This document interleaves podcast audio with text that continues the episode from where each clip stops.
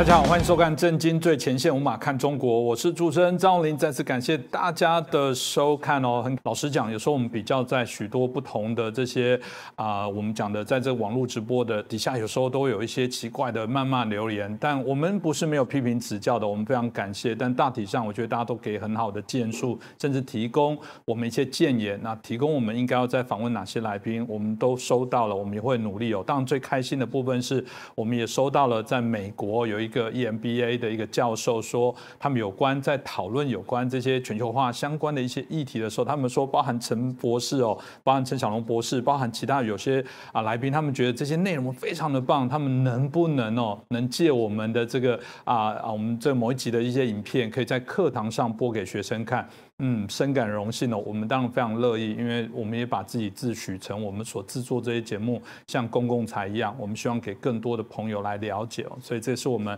很期待继续努力哦。但嗯，我这种乐观或者这种每次呃保持笑容的部分，真的是对吗？因为最近有一些调查说，明明中国对我们文攻武赫，然后我们看到中共军机不断绕台，一天架次到达二十多架军机来绕台哦。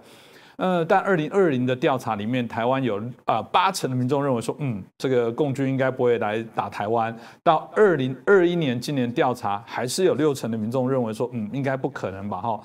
嗯，这很有趣。有人说这是不是台湾人太过度乐观哦？嗯，闽南语哦，台湾这个闽南语有一句话叫“七不七鬼半啊阿唔杂西哇”。什么叫七月半的鸭子不知死活？因为大家知道七月就是中原普渡，等于说你已经准备要祭人家五丈庙了，你还不知道啊大难临头。嗯，真的是这样吗？我想我们值得好好来探讨。那今天我们开心邀请到我们中国经济学者，也是呃旅美的学者，我们陈小龙博士，陈老师你好。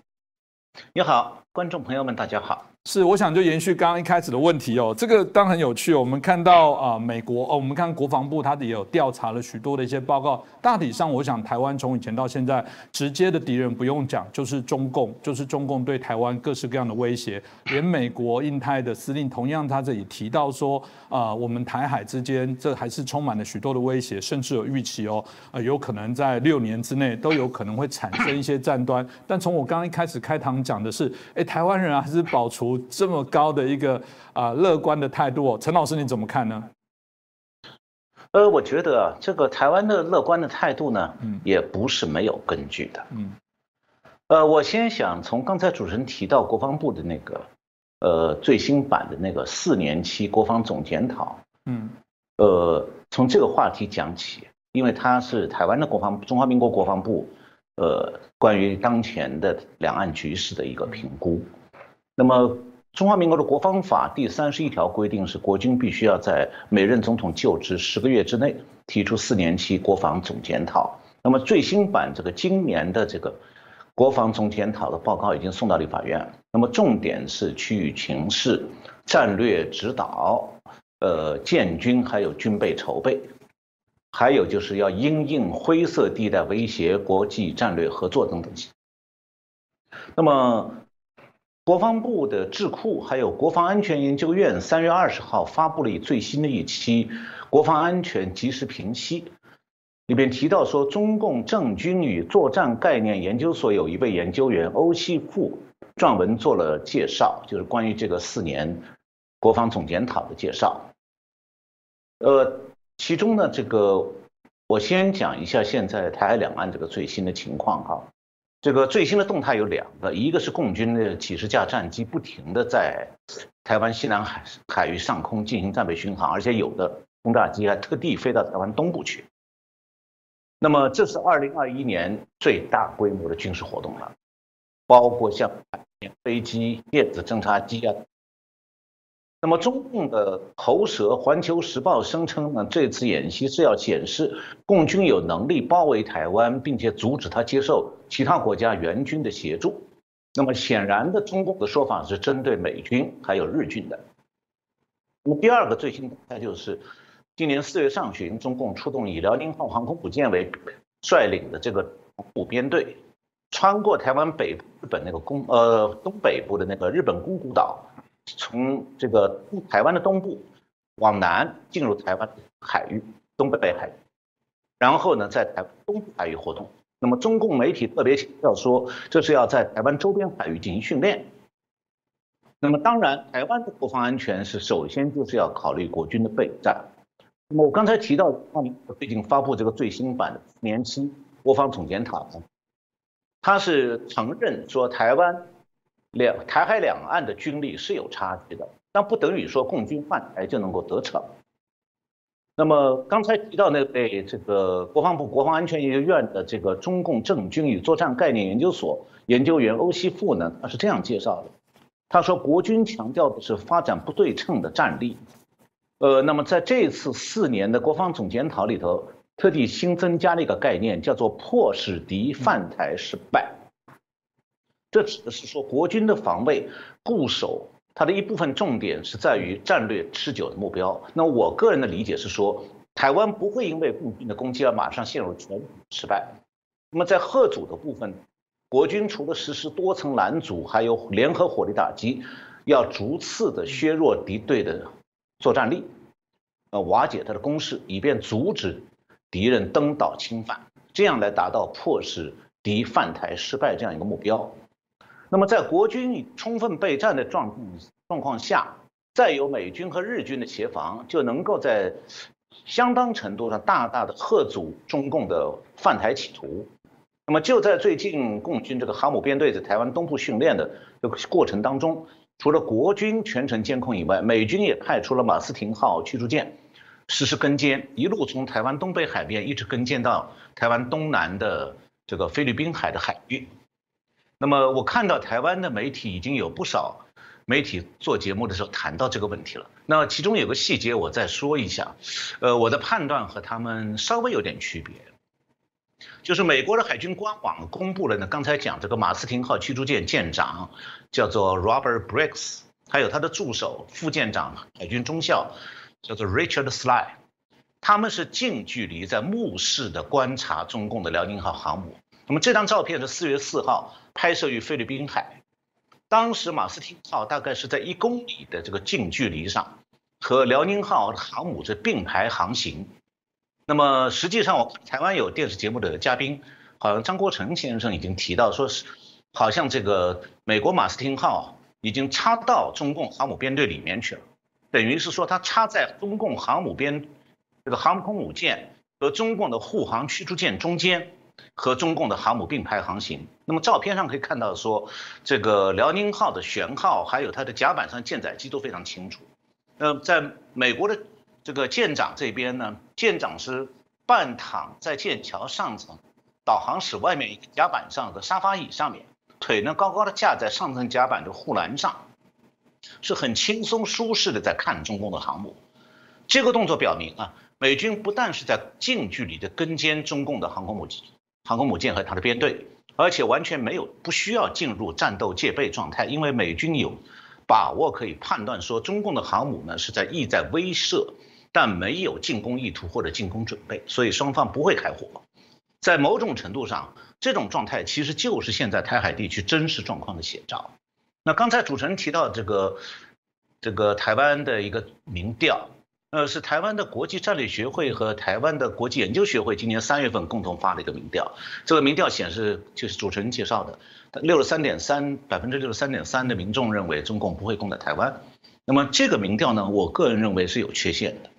他把应该提问的问题啊，应该分成两个，他把它混在一起了。这两个问题就是中共想不想攻台和中共会不会攻台，你不能混在一起问的。那么公众对这两个问题的认知其实是有差别的。那如果以为说中共不想攻台，那么中共他出动航母编队到台湾东部摆一个包围台湾的姿态干什么？那就是个明确的武力威慑台湾的动作。但是呢，中共会不会攻台，不取决于他想不想，取决于他能不能。我想，这位台刚才主持人讲到，台湾多数民众认为中共不会攻台，我觉得这是个对台海危机国际化的一个准确判断。因为这个民调也发现啊，百分之六十一的人认为美国会对台湾加以防卫，并且帮忙。那么这是事实，我们在以前节目里多次谈到过。那我感觉说啊，有一个问题是需要说一下，就很多人习惯了这个用几十年一贯制的思维来看台海两岸关系，把中共过去的说法看得很认真，比方讲什么一国两制啊，这个和平统一啊，等等等等。那么，其实这种思维的最大缺陷在于，他们完全忽视了台海危机国际化的新背景。我们以前介绍过，中共去年上半年对美国的三项核威胁行动已经点燃了中美冷战。所以，对美国来讲，美苏冷战结束三十年之后，印太地区的和平局面已经被中共的扩军备战和对外扩张完全打破了。那么，在这种情况下，台海危机已经不再是两岸之间的问题，而且也和美国的国家安全利害相关。所以说，从去年下半年开始，美国历史上是第一次和台湾进入了同命共险的一种命运共同体。那么从军事层面来讲的话，就是说，中共如果一旦控制台湾，美军就没有办法有效的在防卫第一岛链，就只能退守第二、第三岛链。这样的话就没有办法遏制中共向东。利用核潜艇去威胁美国的这种战略企图，那美军也将因此进入被动防守、四面防堵的那种不利局面。那么从经济层面来讲的话，一旦台湾被中共控制，整个东亚地区都可能陷入中共的军事包围之中，而日本和韩国的国家安全就失去了保障。在经济全球化的格局下，东亚地区如果被中共管控，全球经济都会陷入巨大的危险当中。日本就是因为有远见的看到了这这一点了，所以日本的菅义伟首相现在是非常积极的和美国在沟通协作，甚至宣布，呃，他要改变不得罪中国的这种长期国策来协防台湾，因为一旦台湾要是被攻克，日本就陷入了严重困境，它的未来就有就成疑问了。可以讲，现在日本现在也和台湾、美国一样，成了同命共险的命运共同体。刚听到老师提到的部分，的确哦，这个问卷刚刚提到了想不想公台跟会不会公台，会不会公台又取决他能不能公台。我觉得这很清楚的点出，其实大家要关注的这些内容啊，这也是提醒，我觉得台湾的朋友的确要随时的啊提高警戒了。那从过往哦，这个中华人民共和国建国以来，事实上发生大大小小这些九次的这些战役啊，不管是韩战啦、八二三炮战啦、中印边界珍宝岛，或者是越南，特别。也是越南哦，有产生无数次的这些啊纷争哦。那大家会很奇怪，越南过往他们称是好同志、好兄弟，感觉是应该是亲密共同价值的战友，但反而哦，这个我们刚刚提到的中国跟这个越南哦啊产生的这些战役啊，不不算少。这个当然让大家很好奇哦，这中间到底怎么回事？老师可不可以谈到？当然，过去发生这些战役很多都在毛泽东的时代。老师你怎么看待这个过往中共哦对外挑起的、发起的这些相？相关战争的一些状况呢？我觉得主持人你提了一个非常好的问题，就中共它是不是一个爱好和平的政权，像他嘴上讲的那样？嗯，实际上不是。相反，他实际上一直想用武力来实现他国际野心的。嗯，这种国际野心不只是这对付台湾，因为他认为说台湾是他的内政，不是国际目标。他的国际野心是像苏联那样，把其他国家变成自己的势力范围。嗯，这种野心啊。其实是在中共建立政权之前就已经表现出来了，是表现在朝鲜战争上，嗯，那么然后又表现在越南战争上，现在又表现在中美冷战上，所以对中共的战争野心一定要有一个全局的历史的深入的了解，这样才能够回过头来判断台湾所面临的中共威胁。那么在这个节目中，我就只挑两场对国际社会来讲很重要的战争来说明一下。第一场就是中呃，第一个例子就是中共在朝鲜战争当中的作用。这个在大陆其实已经不是秘密了，但是台湾可能很少有人了解。那就是说，北朝鲜能够发动南向南侵略韩大韩民国的这场朝鲜战争，主力其实是中共的解放军。如果没有中共为北朝鲜提供具有实战经验的步兵主力，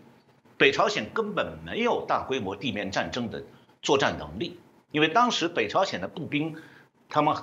北朝鲜自己的军队没有实战经历，也没有战术和战斗方面的战场操练。那么中共出动兵到北朝鲜，帮助北朝鲜准备战争，不是朝国际上讲的1950年韩战爆发，他做这个事是一九四九年，当时中共还没建国呢。那么这些这个历史事实公布呢，和我倒是有一些关系。我的曾经是在美国编辑出版了一个学术杂志，叫做《当代中国研究》的主编。这个杂志呢是在香港印刷，然后送进大陆的上千所大学图书馆，在中国影响很大。那么台湾的正大图书馆也是有的。这个这个杂志呢是美国国家民主基金会支持，也得到过台湾的帮助。那么二零零年年初的时候，当时有一位来香呃从原住在广州的牛津大学的一个政治学博士叫徐泽荣，他把他的博士论文改写了以后，给我那个杂志投稿。那么他自己呢，他的家庭背景是，他的父亲是林彪部队的一个高级军官的子，他是这个一个高级军官的子弟，所以他通过他父母指辈了解到林彪部队一九四九年夏天派遣了三个师有两个团的作战部队。全员满装的进入朝鲜，编入北朝鲜部队，占北朝鲜军队的一半，准确讲是百分之四十六点五。这三个师的番号是共军的一五六师、一六四师和一六六师。北朝鲜就是靠这些中共军队，一年以后发动了朝鲜战争。那么我当时是把徐泽荣这篇稿件修改后刊登发表了，那么在中国引起了冲击。因为完全颠覆了中国和国际社会关于朝鲜战争的认识。一开始，大陆的学者是否认这个事实的，后来在互联网上很多人加入讨论，提供了更多的细节，最后呢成为定论。那中国有一位以研究朝鲜战争起家的历史学者叫沈志华，在华东师范大学，他也是大体采用了这个说法。所以，中共还没有建立政权，就已经为发动朝鲜战争部署兵力了。那么这个徐泽荣后来倒霉了，因为中共的国家安全部以泄露机密为由把他逮捕了，关押了好几。那么我编的这个《当代中国研究》杂志呢，因为在大陆影响太大，中共的国家安全部2009年也动用他在美国的几个线人把这个杂志破坏了。那么我再讲一下越南战争，毛泽东刚上台的时候，斯大林就给毛泽东画过地盘，告诉他说，朝鲜是斯大林和毛泽东共同来支配。那么越南呢，离苏联远了，苏联对越南不熟，而越共呢，历史上有中共密切，所以呢，印度支那半岛就是越南、柬埔寨、老挝这些地方划给老毛去经毛泽东去经营。那么二战结束的时候，法国恢复了对越南的殖民统治，呃，中共呢，从一九五零年开始，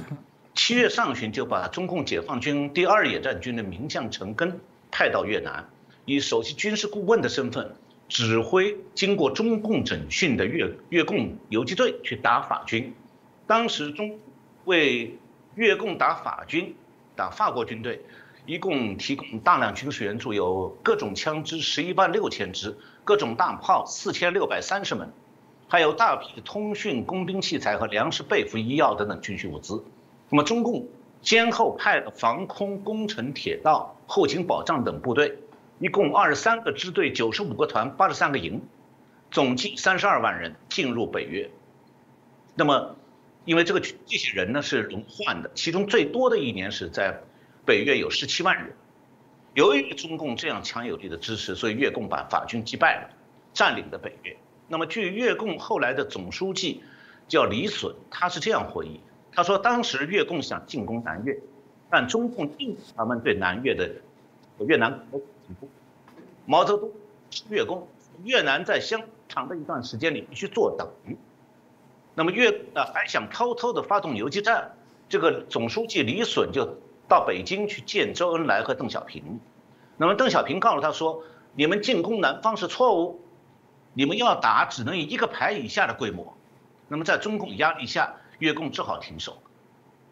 但是呢，毛泽东对越共进攻南方的态度。从一九四九年到一九七三年，经历过四个阶段的变化，先是打，后来不许，再后来又要打，又不让打。中共和越共之所以发生冲突，根源在这四个变上。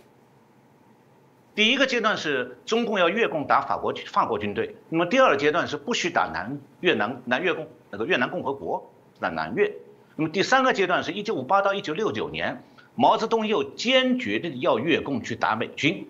反对越共和美军和谈。那么第四个阶段，因为尼克松访问北京了，毛泽东又不许北越再往南打。所以一九七零年、一九七三年，北京是要越共和美国和谈。毛泽东第一个阶段支持打北越共打打法军呢，主要目的是，因为他想把他的后院，把北越南这个中共的后院变成红色政权。那么第二个阶段不许打是有三个原因，第一个就是苏联压力，因为斯大林去世以后，苏联提出了和平的外外交政策。那么第二个原因是，这个中共内部有压力，因为中共打完朝鲜战争以后一无所得，损失惨重。然后北朝鲜事后还把清北京的朝鲜的共产党内部的高级干部全部整治掉了，有抓的有杀的。那么加上1953年苏联向中共提供的经济技术援助，中共的国家战略方针调整，要多搞经济建设，那么个在中共高层务实派占上风。那么第三个原因就是美国的压力，因为朝鲜战争停止以后，美国在亚洲的军事中重心南移了。中共如果在越南对美作战，会有各种不利因素，所以毛泽东就要求这个要东南亚地区要和平，来换取缓解和美国的关系。那么一第三阶段，毛泽东突然又要打了，原因在于他个人有一个盘算，因为这时候斯大林死了，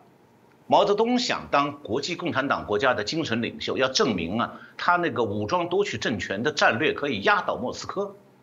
所以苏共是提出来要和平不要战争的国家战略，毛泽东就偏要制造代理人战争，这样的话，印度支那半岛就变被毛泽东变成了第二个朝鲜半岛。那么为了这个政治选择，毛泽东是在中国经济十分困难的时候，一面对苏联备战，一面倾尽国力发动对越南战争。这场战争是中共发动的，不是越共自己的能力能做到的。没有中共提供军火，还有巨额的援助，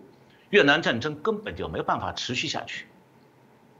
那么，一九六八年的时候，北越投入大部分主力部队到了南越，然后被美军打垮了。当时越共呢是想和美国赶快在巴黎和谈。当时这个越共的总书记李隼是这样回忆的，他说：“中共施加压力讲，你们不能坐下来和美国谈判，你们必须把美国部队迁到越南北部来和他们作战。”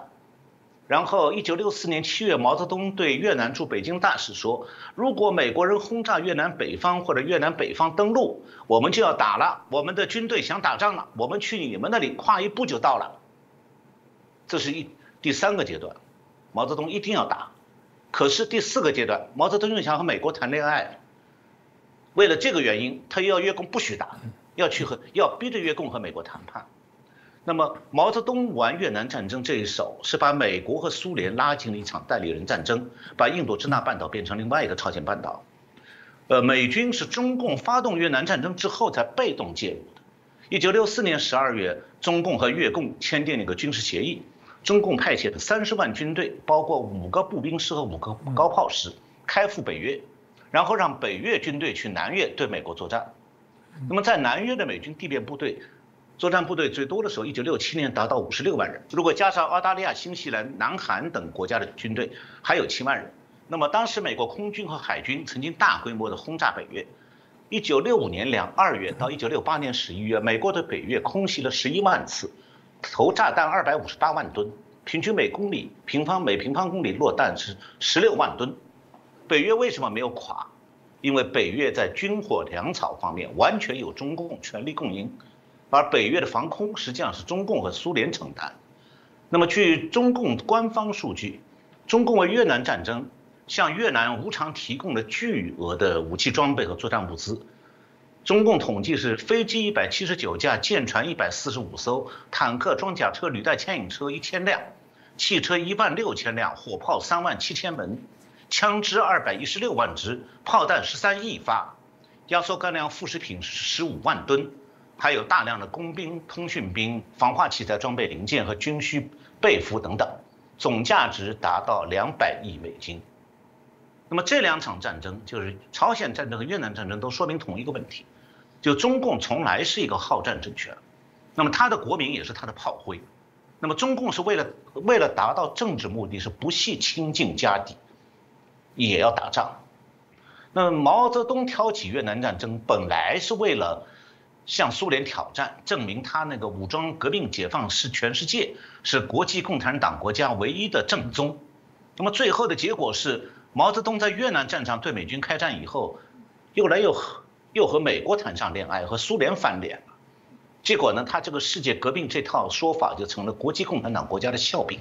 那么在许多国家左派的心目当中，毛泽东从世界革命的大英雄变成大叛徒。那么中国的民众是牺牲了自己的生活，为越南提供巨额援助，最后越南和中共反而成了冤家。对中共来讲，越共就是他手中的木偶，要放出去就放，要收回来就收。那么越共头子的心思呢，和被当时被斯大斯大林打压的毛泽东是一样的。所以越共后来不但没有因为中共这样子援助他们占领南越去感谢中共，相反。他们对中共让他们当炮灰去打美军，又掉过头来和美军勾结，充满了恨意，所以越共后来就和中共翻脸。一九七九年，中共和越共又打了一仗。是，刚刚听的老师讲，我想大家可以对这一段历史的部分更为了解哦。谈历史的部分，其实美中关系到现在，当大家认为是一个最紧绷的时刻，很多人就担心这个。啊，两大也是拥有核武的国家，会不会因为这样启动核子战争啊？当许多的评论都说这样的状况稍微较少了，大家还是会有一些克制哦。但回到历史上的部分哦，啊，除了我们看到美国对中呃对日本啊这个丢了两颗原子弹，引起许多的一些讨论，大家在谈说嗯，那那美国在这啊跟中共这个拉拔的过程当中，难道没有这个一度想要对中国来动用核子武器吗？那当然台湾最鲜明的部分，之前在一九五八年的八二三炮战啊，就有人耳闻说美国有可能会采取这样的一个行动，当然最后没有。老师你怎么看待这一段的一些故事跟历史呢？呃，关于现在这个中美冷战，嗯，中共会不会动用核武器呢？现在各种说法的人都有，但我想说，首先说明一点，就中共的核武器不是用来对付台湾的，是对付美国的。那么实际上呢，只有美军是真正清楚中共会不会动用核武器的，其他局外人说的话其实都不算数。那我以前在节目里介绍过，今年二月三号，美军的战略司令部司令 Charles Richard 在美国海军的这个权威杂志叫 Proceedings，今年的二月号上发表文章，他是呼吁美国军方和美国联邦政府的领导人要设法阻吓中共。咄咄逼人的行动，包括正视核战争的现实可能性。他表示说，美国与中国爆发核战争存在真实可能，中国已开始以冷战高峰期以来从未见过的方式积极挑战国际规范。那么，这位 Richard 将军认为呢？如果美国官员放任不管，中国最近的行动将增加大国危机或者冲突的危险。那我需要介绍一下美国这个战略司令部是做什么的，才知道为什么他的话是权威的。美国的战略司令部是负责冷战状态下对敌国实行核威慑的机构，它是美军的一体化司令部，又叫做联合作战司令部的其中的一个。它的具体任务是负责空间作战、信息作战、导弹防御、情报侦察监视、全球打击战略威慑和大规模杀伤性武器的。这些领域，那这个战略司令部是一九九二年成立的，就美苏冷战结束以后成立的，它继承了原来的战略空军司令部。那然后二零零二年又合并了美国的太空司令部。那么这个 Charles Richard 上将呢是这个战略司令部的指挥官，他下面也兼下面四个军区的指挥官。那么他的机构是整合和协调指挥和控制能力，为总统。国防部长提供最准确和及时的信息。那么，由于他的机构是在美国的，把这个美国传统的核指挥、还有核武器管控、还有空间任务、全球打击、全球导弹防御、全球的指挥系统、控制系统、通信、电脑情报、监视和侦查都结合在一起，所以，关于中共是不是会动用核武器，民主国家里谁也没有可能。比他获得更多、更准确的资讯，就是说，全世界没有哪一个国家的政府首脑比他了解的更多，包括拜登。所以，也只有这位上将，他知道中如果中共可能动用核武器，美国要如何防范。那么现在是他发出了这样的警告，可见情势不容乐观。这也是我为什么一再强调说，美中美冷战不是儿戏，也不是文人学者凭自以为是就可以妄作判断的。那么我看到四月十二号，法国国际广播电台报道引述了法国的国际关系研究所一位专家叫，呃，Colinton 布斯拉布斯莱，呃，布斯泰，他是这样说的，他说这个。此前世界局势与目前不同，当时中国还没有展现其野心。那么此后，世界大各世界大国和地区大国之间的竞争日益加剧，包括核武器国家之间的冲突风险呢已经重新出现。那么讲到中美冷战状态下核武器的使用，那美国是不会主动对中共发动核攻击的，但是中共不会对。呃，美国呢是不会对中共这核潜艇反复的试图进入中太平洋，用核导弹威胁美国这这个战略熟视无睹，所以美国一定美军是一定要采取防范监控措施的。那么这些监控措施就必然会引起中美两国海军的潜艇还有反潜飞机的反复较量。那么最近在台湾西南海域，中共频繁的出动反潜飞机，其中必然有原因，应该是和美军潜艇的活动有关。我再举一个例子，今年三月五号，美国在冲绳岛的一架高空侦察机，突然凌晨五点钟起飞，飞到了青中共大陆的青岛外海，在那里空中盘旋了六个小时。这个飞机的功能特别的叫做导弹监测飞机，就是说它是来查中共核潜艇经过那里的时候，有没有发射核导弹的准备。那么说明什么？说明中共对用呃美国对中共用核潜艇发射核导弹的可能性是二十四小时每一秒钟都在监控当中。中共一有活动，它马上就会飞机到这，还有卫星开始监控。所以现在呢，应该讲，中美双方都不愿意泄露关于在这个台湾西南海域水底下双方潜艇的这个水下的这个。对峙，都都是军事机密，不愿意讲，所以我们只能静观待变。那么，我们都知道，以前我也在节目里讲过，冷战状态下，美苏两国有一个共识，就是不能轻易使用核武器。原因就是说，双方都是有弹道导弹核潜艇作为二次核打击的报复手段的，所以首先发动核攻击的一方一定会遭到对方的核反击，必然会亡国。刚才主持人提到了美国二战前结束之前，在日本投放两次原子弹，然后呢，一九五八年金门八二三炮战的时候也有过对中共动用核武器念头，这都是事实。那我看到《中国时报》去年十月一号刊登过一篇相关分析，不过这位记者谈这些事情的时候，他忽视了一个关键因素，就是弹道导弹潜艇是改变了核大国的核武器战略啊，就是说。改变的结果是，核导弹只能用于威慑，不能用于实践。那么，弹道导弹核潜艇的出现，是一九五九年底，也就是说是在金门八二三炮战发生之后一年多的事情。那么，一九五八年的时候，核大国的核武器战略和一九五九年底之后是完全两样。所以，一九五八年美军考虑的中共使用核武器。情景与弹道导弹潜艇出现以后的状况完全不同了。世界上最早的弹道导弹潜艇分别是苏联和美国的。苏联海军是五九年十二月二十九号启用弹道导弹潜艇，美军是一九五九年十二月三十号启用弹道导弹潜艇，双双方只差一天。那苏联的弹道导弹潜艇是属于常规动力潜艇，只能发射三枚导弹。那美国那个时候的弹道导弹潜艇是核动力的。可以在水下同时发射十六枚弹道导弹。那么现在，呃，地球上已经有六个国家：美国、俄国、英国、法国、中国和印度这六个国家都有弹道导弹核潜艇。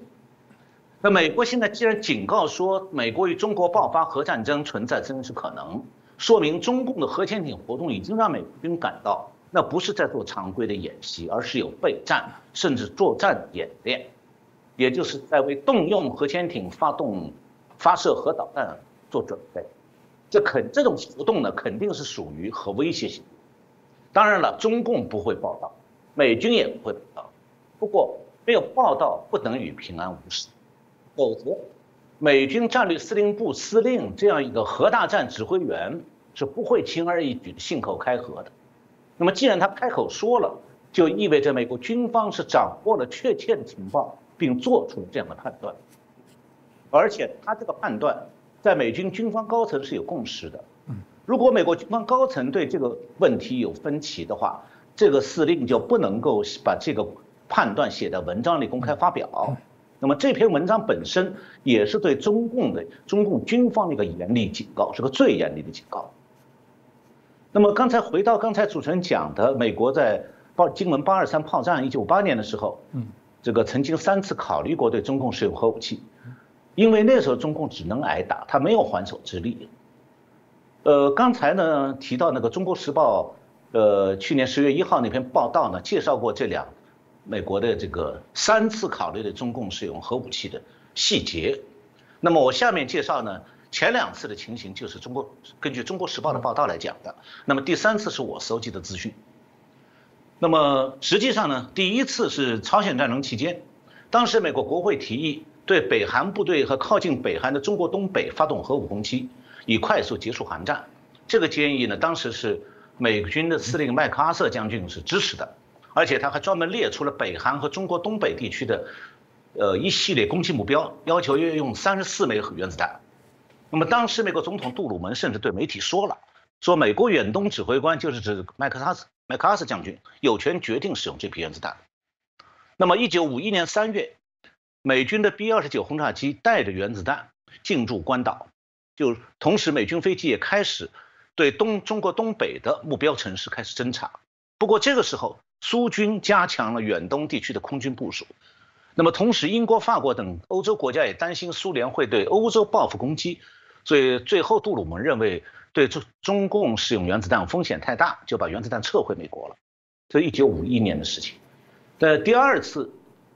又想到要用，这是和台湾和国军有关，就是一九五四年。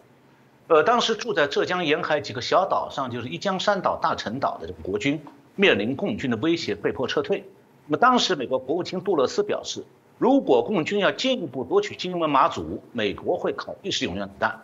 那么当时美国也派了 B 三十六轰炸机携带原子弹到关岛，但是此后几年内台海两岸没有大的战事，所以这批原子弹最后呢又撤回美国了。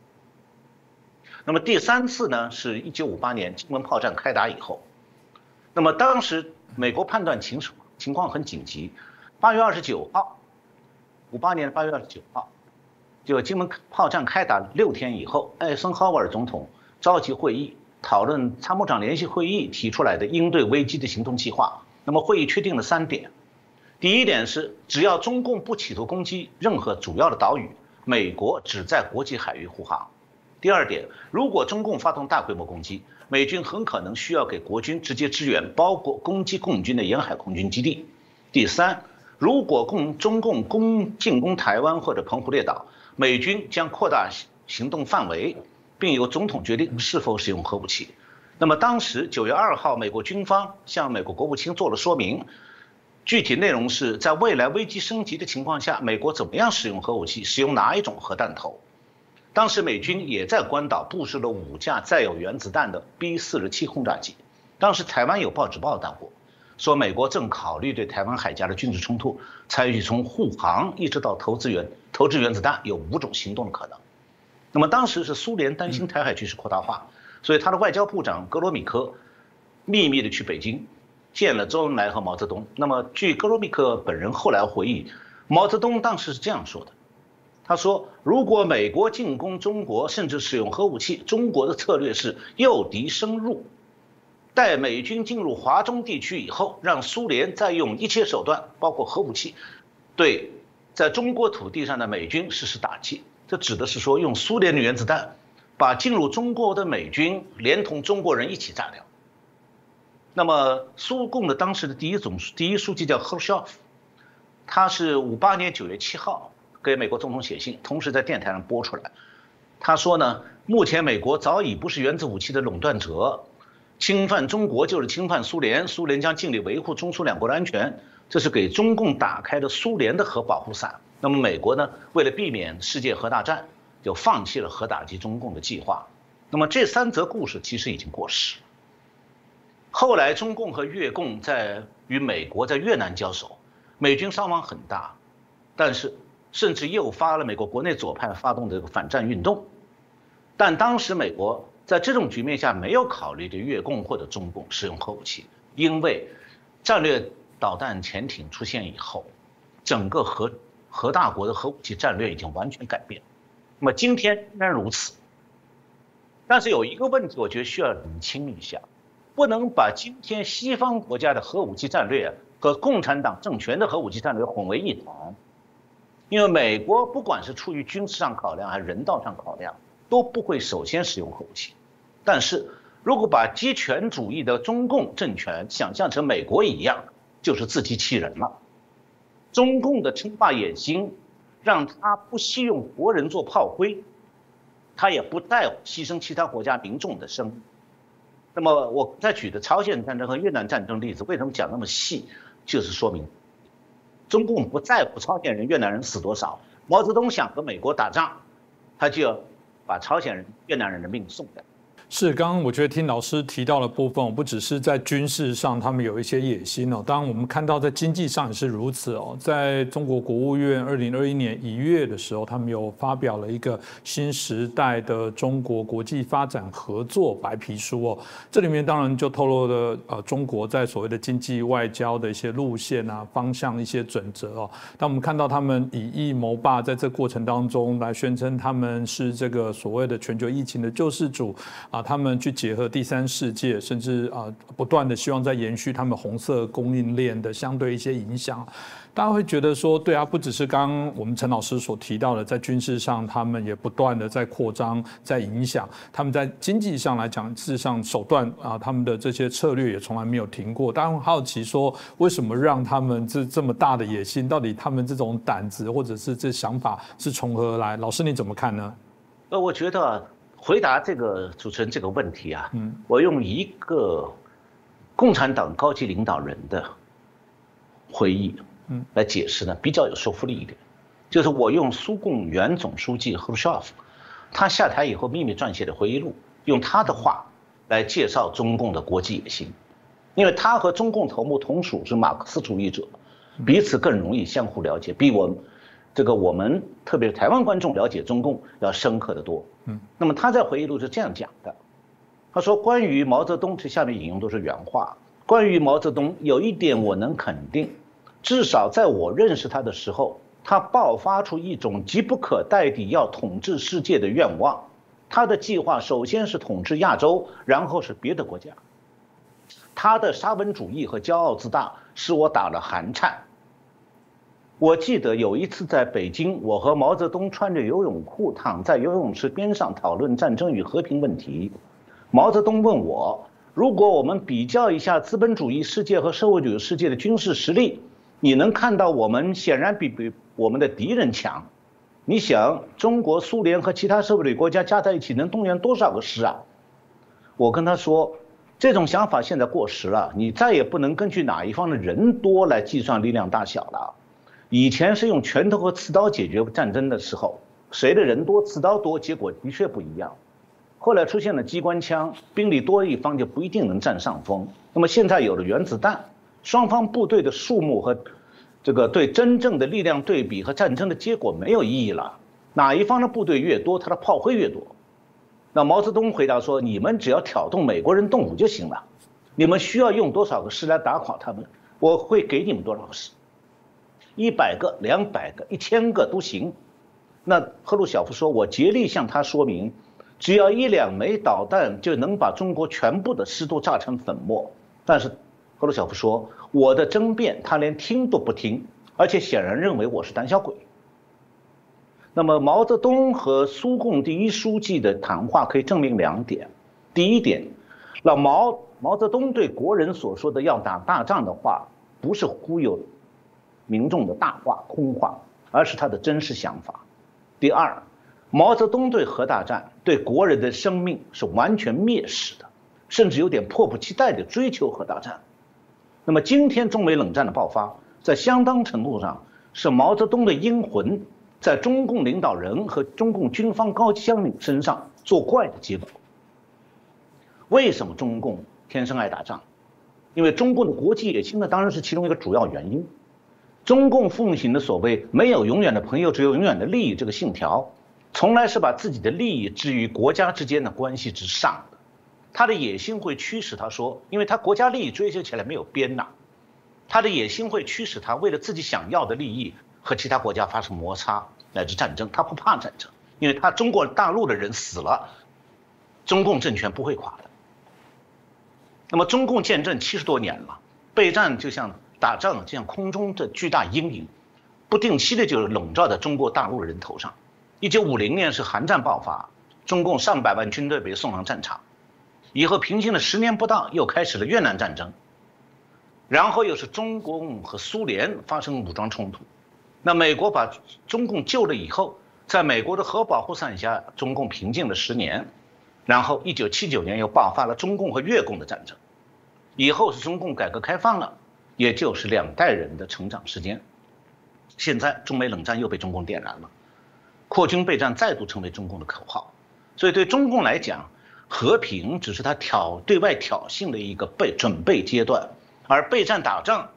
是迟早会降临的。是，刚刚我想听到老师的这个介绍，我们大概更清楚知道中国在经济透过经济的这些支撑哦，在对于国际上对于军事的部分的扩张，其实这一路的这些野心哦啊看得出来。那最后当然请教老师啊，当然中国的崛起刚刚提到了，一直是大家讨论的问题。从刚刚前面所看到，你不能不承认它在某些军事在经济上，它过去这累积的部分来讲，都都一定对国际的一些影响。台湾我想深受。受其害，所以从这来讲，你觉得这个中国的崛起，现在大家通终于在这几年有一点点在欧美国家，终于有一些人哦，我讲陈老师是苦口婆心，是最多年不断的。你看刚刚提到您很早就要做中国的研究，在告诉许多的人哦。但从现在您所知道的，大家现在到底怎么看中国的崛起？不管是对台湾来讲是福是祸，您怎么看呢？我觉得这个我在正经最前线做节目，谈的内容很多方面都涉到这个。嗯，就中共这个崛起这个后果，嗯，那么中共向全世界现在摆出一副已经崛起的姿态来，那这种姿态对台湾意味着什么？到底是祸还是福？嗯，那不同的人可能会有不同答案。比方讲，台商可能就算的是他赚钱，但是我想啊，台商多半不打算在永久移民到大陆，做一个不能离开大陆的中共顺民。嗯，那么台湾仍然是他们心系所在。那么我现在今天呢，我想不，我不准备用自己的话来回答这个问题，而是引用最新的外媒几个相关的报道来回答这个问题。那么首先就是，呃，四月十三号，法国国际广播电台有一篇报道分析说，北京方面已经结束几十年来不挑战美国全球领袖地位的做法，在台湾问题上没有任何妥协退让的余地。那么法广就法国国际广播电台呢，是引用《华尔街日报》稍早前一篇报道。说美国与中国的关系现在如同雷区，遍布着可能爆炸的问题，而最大的一个风险是一个微妙的问题，就是中共过高的估计了美国实力下降的程度，并据此采取行动的威胁。那么中国的一些代表人物和媒体呢，也宣称说，美国和整个西方世界的自由秩序处于长期衰落的早期阶段。那如果中国对此深信不疑，有恃无恐的中国领导层就可能会越界。变得过度的挑衅，并迫使美国做出强有力的反应。那么这个风险出现在很多领域了，在南海，在台海，在中共对外的商贸往来，在香港都已经看到了。然后呢，我再介绍一下美国之音四月十三号对来自宾夕法尼亚州的美国共和党联邦众议员 Scott Perry 的一个采访。那么，之所以介绍他的采访呢，是因为他是美国众议院外交委员事务委员会的成员。最近他在美国国会提了一个法案，就是台湾 Plus Act，台湾加法案。这个法案是支持将台湾列入北约，加上北约就是那个 NATO，北约的成员国再加上五个其他国家，把其中包括台湾。所以他应该属于这个美国国会议员当中的有台人士。他对当前台海局势和美中关系的看法呢？我觉得值得台湾的观众朋友们了解一下。那么下面我主要引用他的话。那个派利众议员他表示说，他提出来台湾 Plus Act 这个法案，他说我想要做的是确保中国共产党台湾和全世界都知道，我们支持台湾，我们想给总统在军事上支持台湾的弹性，透过缩短时间表的要求、减少报告的要求，或者减少请求额外军事资源所需的要求等等。现在的门槛算是蛮低的，但如果总统想要从军事设备方面援提供台湾协助，总统必须先透过国会。如果台湾想要向美国买军事设备，必须经过特定的标准。那么总统必须先到国会，那就会有时间上的延迟，需要花时间沟通。在那段时间里，中共就有可能对台湾采取行动。我们不希望那样的事情发生，我们希望总统能有立即的弹性协助台湾。那么他在访谈中谈到，最近有很多关于海峡两岸军事冲突的可能性还有可能情况的讨论。像我们在节目里也介绍过的，就是美军印太司令部司令 Davidson 上将最近说。台湾可能在六年内面临中共的军事攻击，那派利众议员是这样认为的。他说，各界对于中国共产党的军事行动何时会对台湾采取行动有不同看法，但无需争议的是，中共对台湾的好战行动和其他行为，还有毫无疑问的是，如果中共认为机会之窗来了，无论他们采取什么压迫行动都不会遭到强烈反对，那么他们就会利用机会。我们最近在香港已经看到这一点，因此我们希望有所准备，我们希望释放信号。我们与我们的盟友台湾站在一起，我们准备为此做点什么。然后他又强调，美台关系对美国的和自由世界至关重要，基于许多理由，啊，当然包括航行自由、台湾海峡自由开放的航道，但不仅于此，还有我们与台湾和邻近的其他美国盟友的关系，乃至美国在全球的盟友，大家都必须知道，当美国说他们会与你同在的时候。他们就真的会与你同在，他们是可靠的。那么记者呢？美国《之音的》记者当时采访的时候问了一个和台湾有关的问题。记者问的是：有些人担心，如果过过度的挑衅中国，最后可能反而伤害台湾。嗯，因为中国报复华盛顿和台湾的关系的手段之一，就是在台湾身上出气。那么记者问问他这个 Perry 众议员说：“你对这个有看法？在还捍卫台湾上，美国有多坚定？” Perry 众议员是这样回答的：“他说，我们他我们透过采取行动，大家将会知道美国对此有多坚定。我们有许多行动可以采取，无论是台湾 Plus Act，还是太平洋威慑协议，我们有很多机会向台湾人民、自由的政府和自由的台湾人民展示我们与他们一起团结一致的决心。我们绝对应该要这样做。”至于有关中挑衅中国的问题，总会有一些辩护者说，我们需要使用战略耐心作为政策、作为战略和作为手段，但是这种方法从来没有奏效过。我的意思是说，你没办法给我举出一个这种方法能够有效的、曾经有用的例子。如果你只是拒绝承认和回应好战国家的所作所为，那就是在鼓励好战国家。你的确息和沉默就是挑衅。你会促使他们更多的行动，他们看到的是软弱，是无所作为，所以不仅是西方那些辩护者主张克制，中共和他们的宣传也说美国应该要克制。那中共当然希望我们克制自己，这样他才能够继续要做去做他们想做的事。那么对那些主张采取那种政策立场的人，无论美国做什么，中共都还是中国都还会指责我们的。那无论我们是做出回应、采取主动，还是保持耐心，当中国压迫其邻国的时候，包括台湾，都没有好处。允许一个压迫政权、独裁和犯罪组织为所欲为，永远没有任何好处。你可能以为你会争取一些时间，希望鳄鱼最后才吃掉你，但是如果你继续喂它，鳄鱼还是迟早会吃掉你。你早点意识到这一点，然后采取行动，对你之后。才会更有利。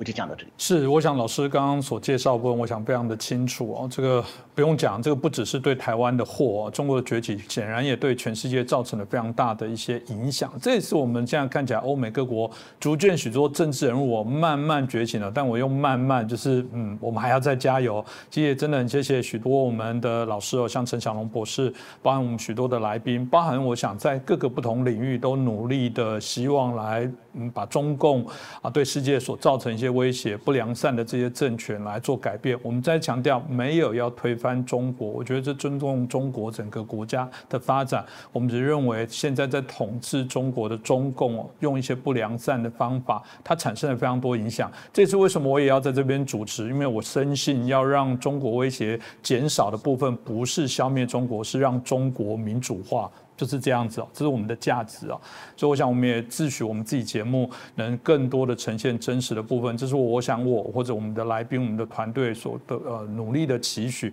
当然也谢谢大家继续给我们一些支持，我们会做更好的节目。今天再次感谢我们陈小龙博士哦带来这精辟的分析哦，那也再感谢大家的收看，谢谢老师，谢谢主持人，谢谢各位观众朋友们，我们下星期再见。